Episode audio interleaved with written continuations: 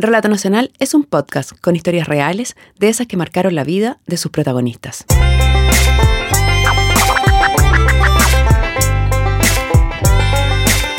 Hola, soy Nancy Castillo y el capítulo de Relato Nacional de hoy se llama El difícil camino de la reparación y la reinserción. El escritor español Javier Cercas se pregunta constantemente en su libro El impostor si explicar es justificar. Esa duda la tuvo por años sin poder escribir la biografía en que cuenta la historia de quien por décadas simuló ser una víctima de un campo de concentración nazi. No es esa la historia que contamos en este capítulo, sino la de un niño que vivió la precariedad emocional, psicológica y física desde que fue pequeño y cuyo camino de vulneración lo llevó a una vida de crimen. ¿Explicar es justificar? En Relato Nacional creemos que explicar es comprender. Esta es la historia de Mixael, de cómo el Estado ha sido incapaz de reparar el daño en ese niño y en miles de otros. También la historia de quienes sí logran apoyar en ese camino de reparación y de la fuerza que debe llegar a tener uno de esos jóvenes para sortear las difíciles barreras que aparecen en su vida. Tenía aproximadamente tres años cuando entré a colocación familiar eh, se relaciona a una especie de, una persona que te, cuida, que es común y corriente en una casa llamada guardadora. La verdad que en mi casa, en ese tiempo, mi madre, mi padre, había mucha violencia intrafamiliar. Mi madre llegó a la calle a través de esa violencia intrafamiliar. Eh, pasé por lo menos por tres, por tres familias de acogida. Eh, desde los 3 años a los 10. Tenía derecho a ver a mi madre, pero para ella era complicado verme. Teníamos visitas autorizadas por el día, solamente por el día. Eh, ella, yo recuerdo que me iba a verme una vez por mes, más o menos. Mixael cuenta que cuando su mamá no llegaba, él sufría mucho esa ausencia, tanto como para imaginársela en la forma de una higuera que había en el patio de la casa. A los cuatro, cinco años más o menos, ya a esa edad, la verdad que yo ya, yo ya entendía ya que, que esa familia no era mi familia. Cuando mi madre no me iba a verme, eh, yo llegaba al árbol y la abrazaba pensando que era mi madre, o pensando que, que algún día y iba a llegar ese momento de yo estar con ella y tenerla al frente y, vivir con ella, así como vivía en ese, en ese tiempo ahí, con ese árbol. Siempre, o sea, viví con ese árbol en ese momento. Era grande, era de higuera, un árbol de higuera, botaba higo.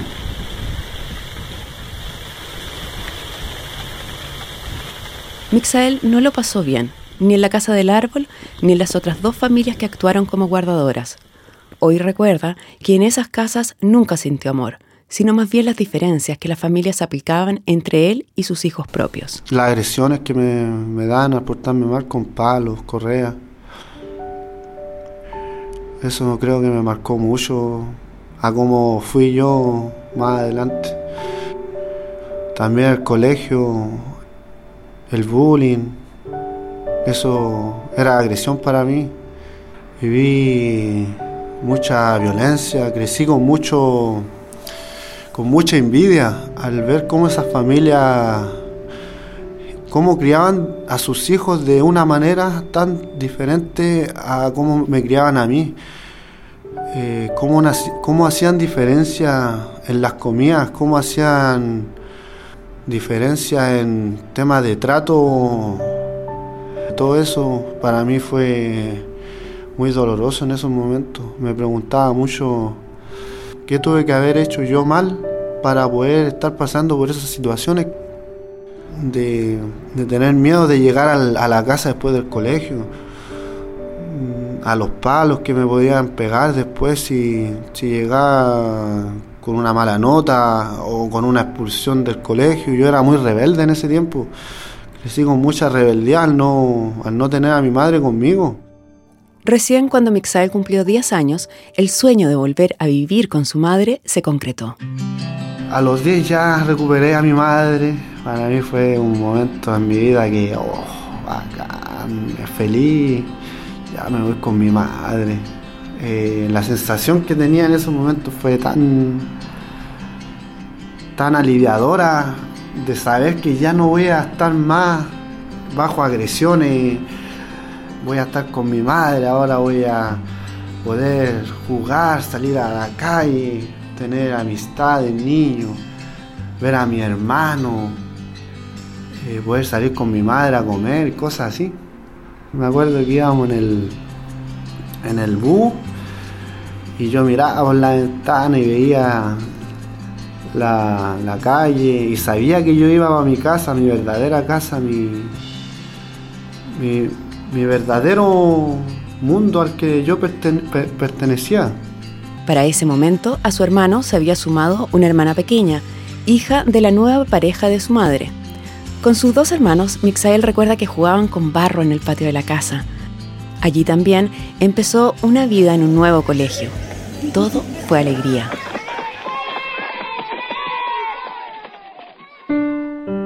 Pero esa alegría solo duró tres meses. Eh, hasta que empezaron a pasar los problemas.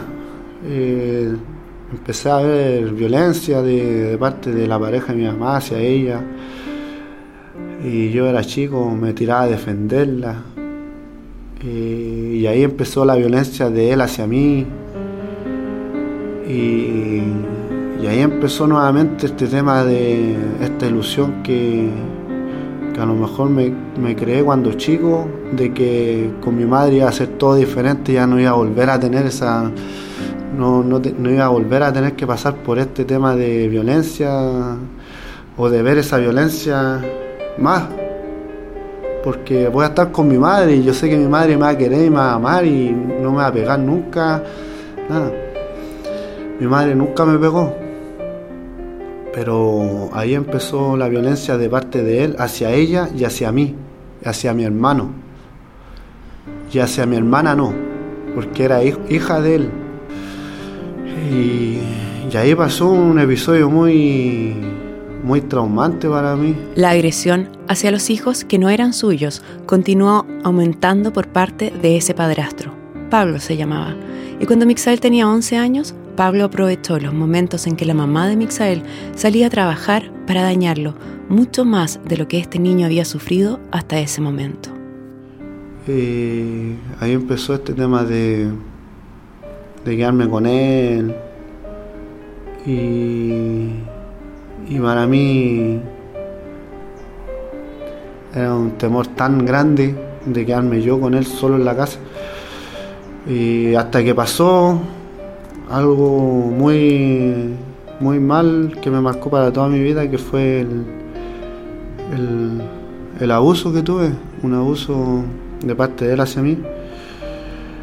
Y, y, que nunca tuve la valentía de contárselo a mi madre en esos momentos. Y no pasó solamente una vez, pasó varias veces. Y, y hasta el día de hoy lo recuerdo. El abuso sexual reiterado de su padrastro dejó a Mixael ensimismado, incapaz de contárselo a nadie. Hoy, tras varias terapias, él verbaliza así el daño que le provocó. Eso, eso me produjo mucha, mucha soledad. Esa felicidad de jugar no era lo mismo. Eh, no, me quitó, me quitó todo eso en mi vida. Eh, ya no era lo mismo. me, da, pena. Me, me da me quitó toda esa, esa alma de niño que yo tenía en ese momento.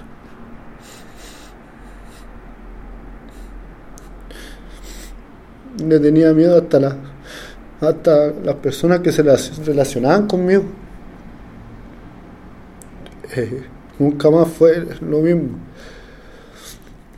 La madre de Mixael no sabía lo que sufría su hijo, pero sí de los golpes que ella recibía, así que denunció a la policía lo que ocurría y un día tomó a los niños y se fue a la calle con ellos. Entonces las autoridades volvieron a llevarse a Mixael, pero esta vez ya no a una casa de acogida, sino que a un hogar de menores. Mixel tiene hoy 25 años, así que esto sucedió hace unos 13. Lo cierto es que hasta hoy, y pese a las promesas de los gobiernos, el sistema, conocido en Chile como CENAME o Servicio Nacional del Menor, no ha cambiado mucho. Pues en esos hogares de menores reúnen niños que ya han cometido delitos con los que son separados de sus padres porque están en riesgo. Se supone que el Estado debe protegerlos, pero, como otros miles y miles de niños, eso no pasó con Mixael. Ahí, él vivía aterrorizado al ver que entre los mismos niños internos se violentaban física, psicológica y sexualmente. Día a día temía que él sería nuevamente víctima de abuso. Nada, yo no, quería, no quería más esto para mi vida. No quería seguir en, hogar, encerrado, estando con otras personas. Ahí me, arranqué del hogar y no quería nada. Me fui para la calle. No quería volver al hogar, no quería volver a ver cómo se abusaban entre ellos mismos los niños. Eso me da mucho miedo a mí en esos momentos. Eh, ahí tuve que convivir en la calle, ahí aprendí, a los 12 años aprendí lo que es robar, con la gente que conocí en la calle, con, la que vivía en la calle también, para poder comer. Eh, y ahí empezó mi vida delictual. Esa vida en la calle a Mixael le parecía más segura que el hogar de menores. Caminando por el río Mapocho, el que atraviesa Santiago, conoció a otros chicos que vivían en esa misma condición. Varios de ellos ya consumían drogas y la forma de conseguirlas y de comer era robando. Mixael cuenta que él no quiso probar las drogas, pues le daba miedo ver cómo reaccionaban cuando ellos lo hacían. Pero sí los acompañó a robar, de madrugada a restaurantes y tiendas que estaban cerradas.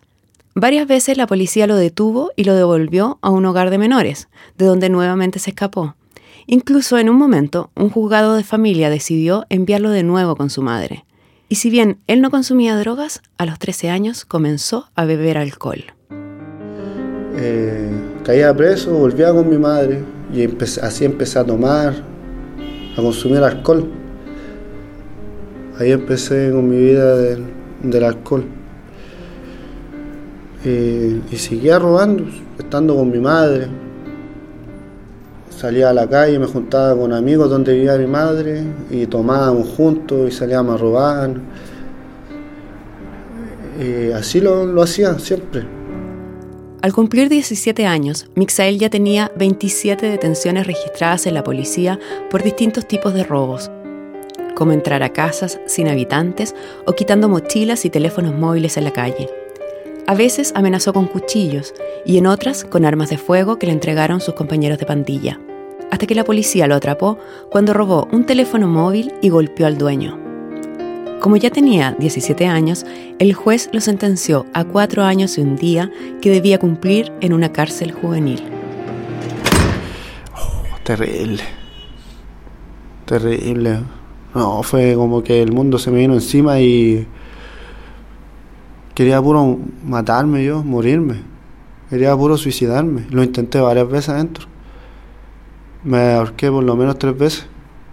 Me cortaba los brazos eh, fue una angustia tremenda y se me vino todo el pasado encima. Se me vino mucha culpa encima. Me daba rabia conmigo mismo que me, no, me importaba yo, no me quería nada. Yo lo único que quería era matarme. Sentía que la gente no, no me entendía, no me escuchaba. Adentro yo trataba de explicar que, que que yo no, no sé, que yo no estaba arrepentido de, lo que había hecho. Para ese momento Mixael sufría de una fuerte depresión. Fue ahí cuando en su vida apareció una mano para ayudarlo.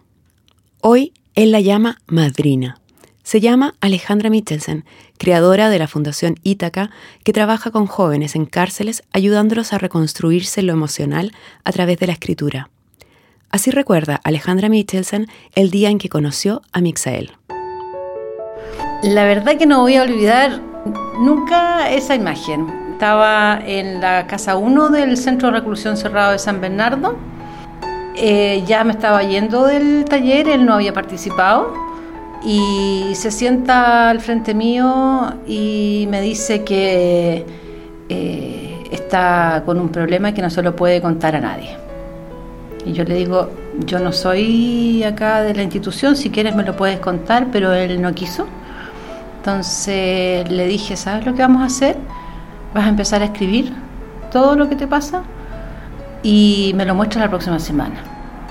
Le dejé unos lápices, le dejé un cuaderno y ahí quedó, podía pescar o no podía pescar la idea. Llegué a la semana siguiente y Mixael tenía la mitad de un cuaderno universitario escrito con su historia.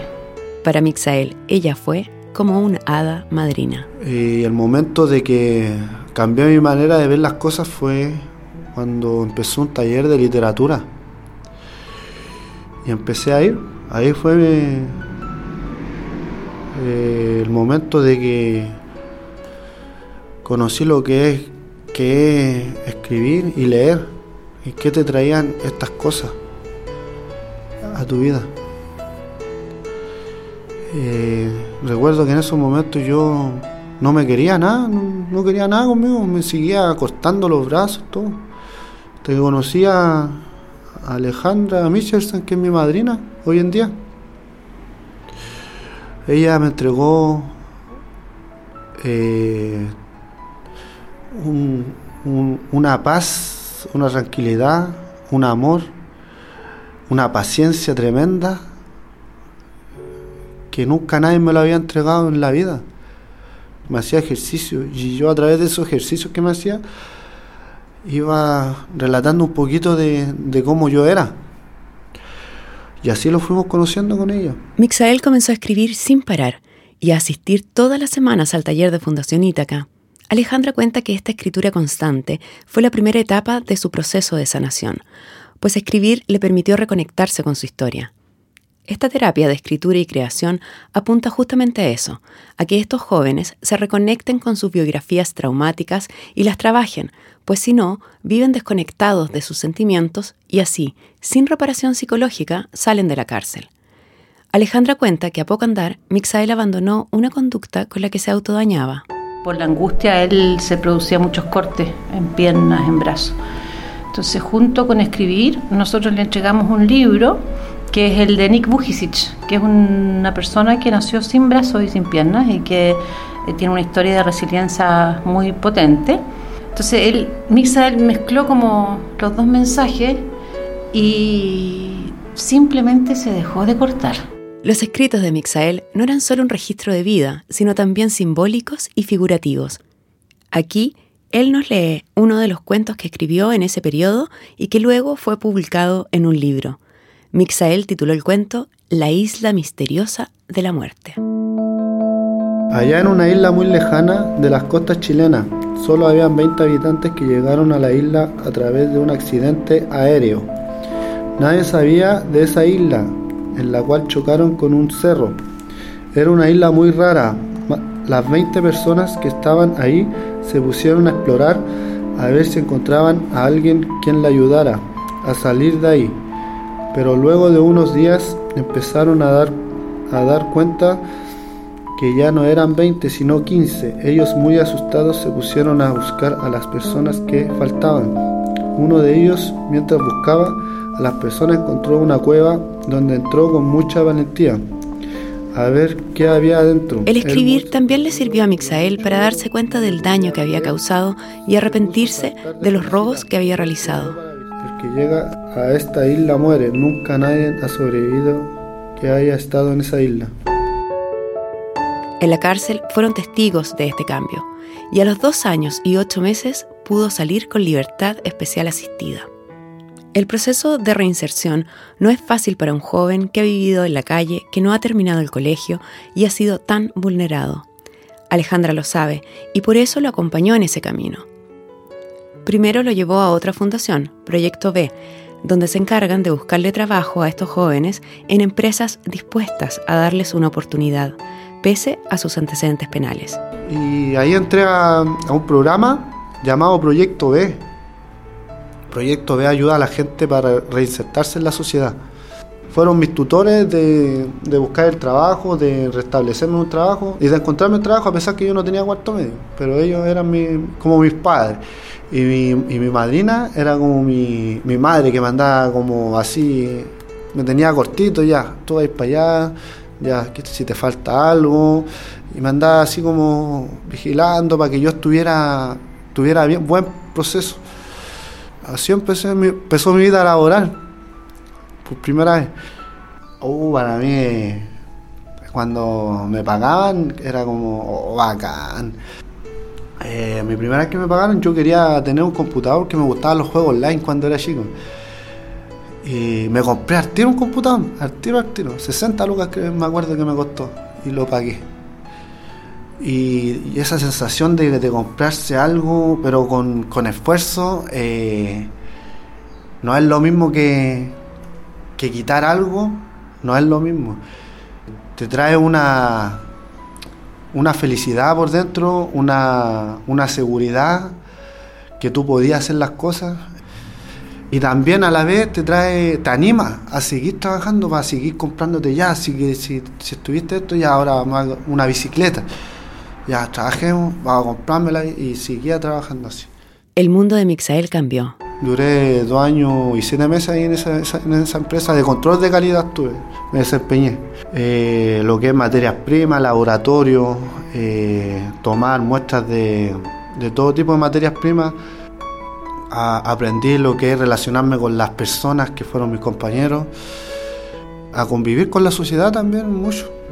No, me veía una, una persona totalmente diferente, que una persona que sí, sí puede me sentía muy, muy apoyado por la gente, también me sentía querido por mis compañeros porque ellos sabían mi, caso y me ayudaron, pero bastante. Ellos, ellos igual fueron fundamental porque a través de, ese abrazo que me dan todos los días o de ese apoyo, eso me, ayudaba a mí a seguir tirando para arriba que un joven que no ha terminado la escuela, que vivió en hogares del Sename entre los 3 y 10 años, que fue víctima de abuso por uno de sus padrastros, que comenzó a beber a los 13 años cuando se inició en la vida delictual y que pasó por una cárcel juvenil por más de dos años luego de cometer 27 delitos, durara dos años y ocho meses en un trabajo normal y se ganara la vida con un sueldo, superó las expectativas de Proyecto B y de Fundación Ítaca.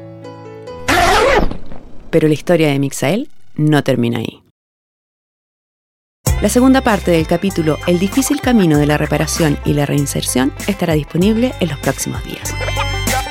En la dirección y guion, Nancy Castillo. La periodista es Gabriela García. En la producción, Josefina Aguirre. La edición de audio la hizo Marcelo Cotton. Por la canción Evening Fall y Comfortable Mystery 4 agradecemos a Kevin McLeod. Por A Quiet Thought a Wayne Jones por Blizzard a Riot y por One Step Closer agradecemos a Akash Gandhi. Y a todos ustedes por escucharnos. Si quieres escuchar más capítulos de Relato Nacional, ingresa a www.relatonacional.com.